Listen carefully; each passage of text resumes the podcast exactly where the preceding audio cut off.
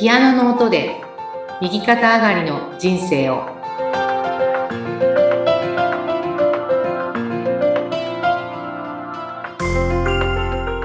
皆様こんにちは。東ひかりです。こんにちは、インタビュアーの山口智子です。ひかりさん、いよいよ2023年がスタートしました。はい。いやー。新しい年ですね。ねえ、新しい年ですね。どうですか？この1年って、ひかりさんはこんな年にしたいっていう展望あるんですか？いやー本当にねあのそうですね私あんまりそういうこう節目っていうのがあんまりこうこだわらないというかうん。そうなんですけど、まあ今年はですね、まあ一番大きいのは、まあ、井崎慎さんですね。あの、私のね、ずっと皆さんにお伝えしているコンサートのうん活動をされて、えー2023年がまあ40年目ということで、おー。本当にまあ大きなね、節目の年なんですよね。うんそしてまあ私は2005年から関わらせていただいているので、私自身は18年目っていうことになりますかね。へえ、すごいですね。本当に長きにわたそうでって。はい。だからやっぱりまあ何か物事を成していくというのに、うん時間がかかることっていうのもあるなとは感じます。うんうん。なのでまああの、私は、まあ、井崎慎先生は40歳からこの活動を始められて、あの、もう当初から40年っていうのが一つのまあ、勝負というか、うん。まあ、おっしゃっていたみたいなので、へえ。特にこのまあ、今 DX と言われているように、まあ、世界が本当にもう、こう、インターネットでつながっているっていう、そういう時代って40年前には想像もできなかったと思うんですよね。うん、そっか、もうこの40年ぐらいのことですもんね。はい、そうです。あの、私、まあ、母がね、倒れたのが2010年だですけど、はい。その頃ってまだスマートフォンなかったですよね。そうですよね。はい。ね。そうなんですよ。だからん、本当にこう、まあ DX が進みうん、こう、ネット環境が本当にこう自由自在にうん、海外ともリアルタイムでね、アクセスができるようになった今、うん。やっぱりこの内面のうん、こう、なんていうのかな、豊かさっていうのは、世界に伝播するのは早いんじゃないかなということで、うん。あの、私にとってもやっぱりこの40年ね、40周年っていうことで、あの、大きく飛躍したいなっていう気持ちは強いですよね。うんうん。いや、本当この番組を通しても、井崎慎さんのコンサートや講座、もっともっと広がるといいですよね。はい、そうなんですよね。だからまあ、あの、抱負としてはね、東ひかりのオンラインサロンなんかもね、できたらいいなとか、うん。まあ、そんなね、あの、ちょっと夢は膨らんでしまいますけれども。はい。いや、いいですね。はい。まあ、やっぱりね、こう、まあ、井崎慎先生がなさっていることもうん、やっぱりこう、教えるとかではないんですよね。うんその、井崎慎さんや本間恵子さんっていう方は、人の状態っていうのも、まあ、例えばね、私自身のことでも、うん私よりも分かっておられるわけですね。あこの人はこういう道に進んだ方が本当はいいんだけどとか、そういうことはもう、本間恵子さんの場合は見えるし、うん。井崎慎先生の場合はもうそのままね、体も一つになってしまうので、うん。あの、お分かりなんですけど、うん。それをね、こんな風にした方がいいぞ、あんな風にした方がいいぞっていう風に先回りして言ってしまうと、うん。自分で気がつくっていう機会がもう二度と訪れないじゃないですか、人って。はい。うんだから、まあ、それはまあ、コントロールにもなってきて、まあ、依存につながりますよね。うん、そうですね。はい。だから絶対それだけはなさらないというか、どこまでも自立、自分で律するの方なんですけど、うん。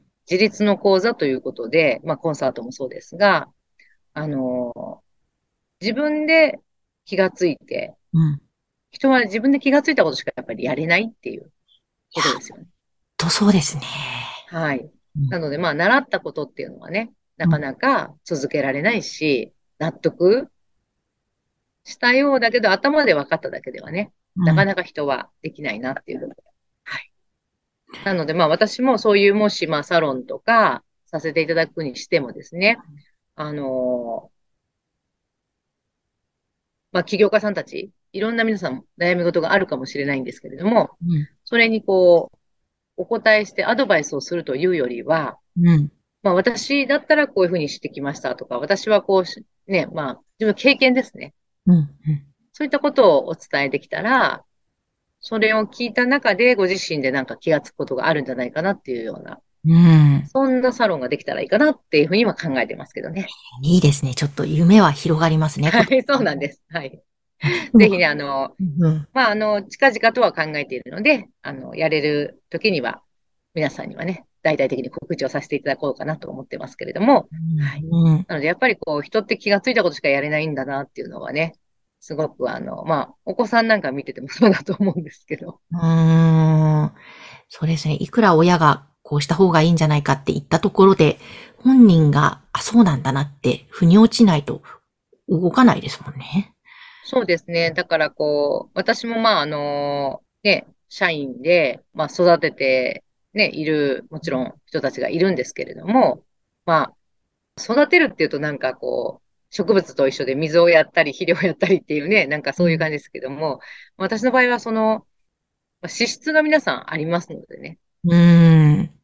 同じことがまずできるわけじゃないっていうことと、うん。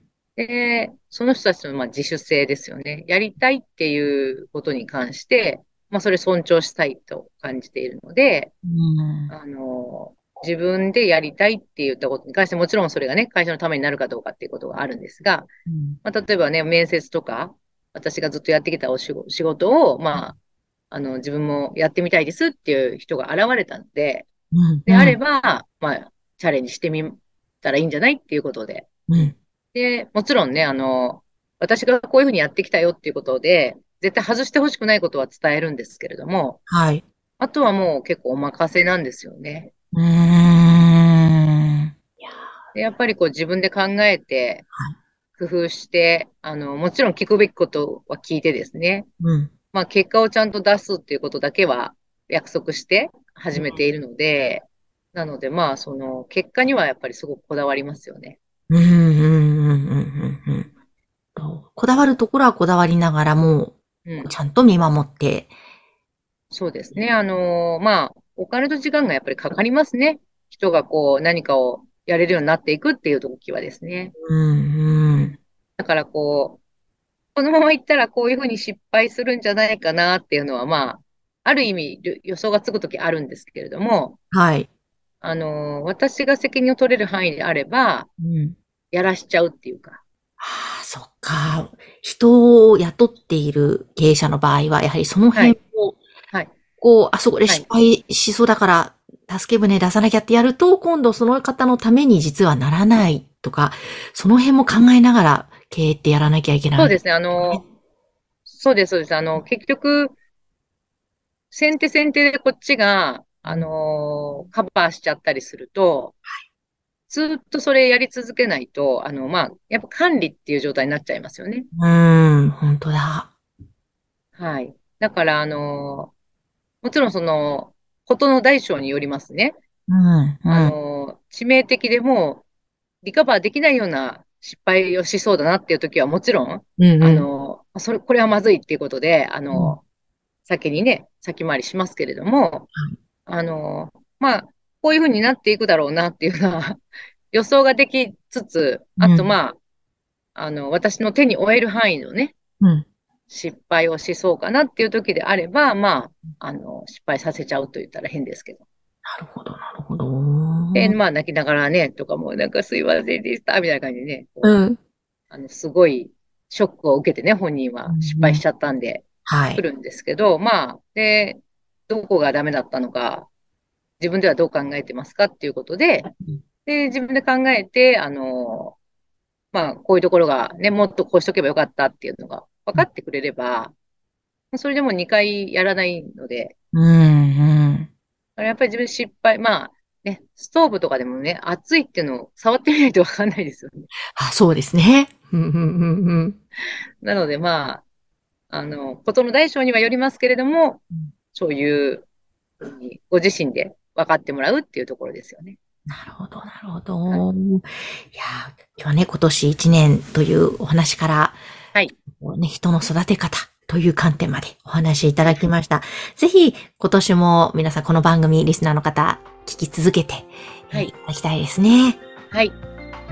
そして、えぜひ、井崎慎さんのコンサートの情報など知りたいという方は、東ひかりさんの LINE の公式アカウント、こちらをこの番組の概要欄に掲載しておりますので、ぜひこちらから登録をまずしてみてください。はい。ひかりさん、今年も一年よろしくお願いします。どうぞよろしくお願いいたします。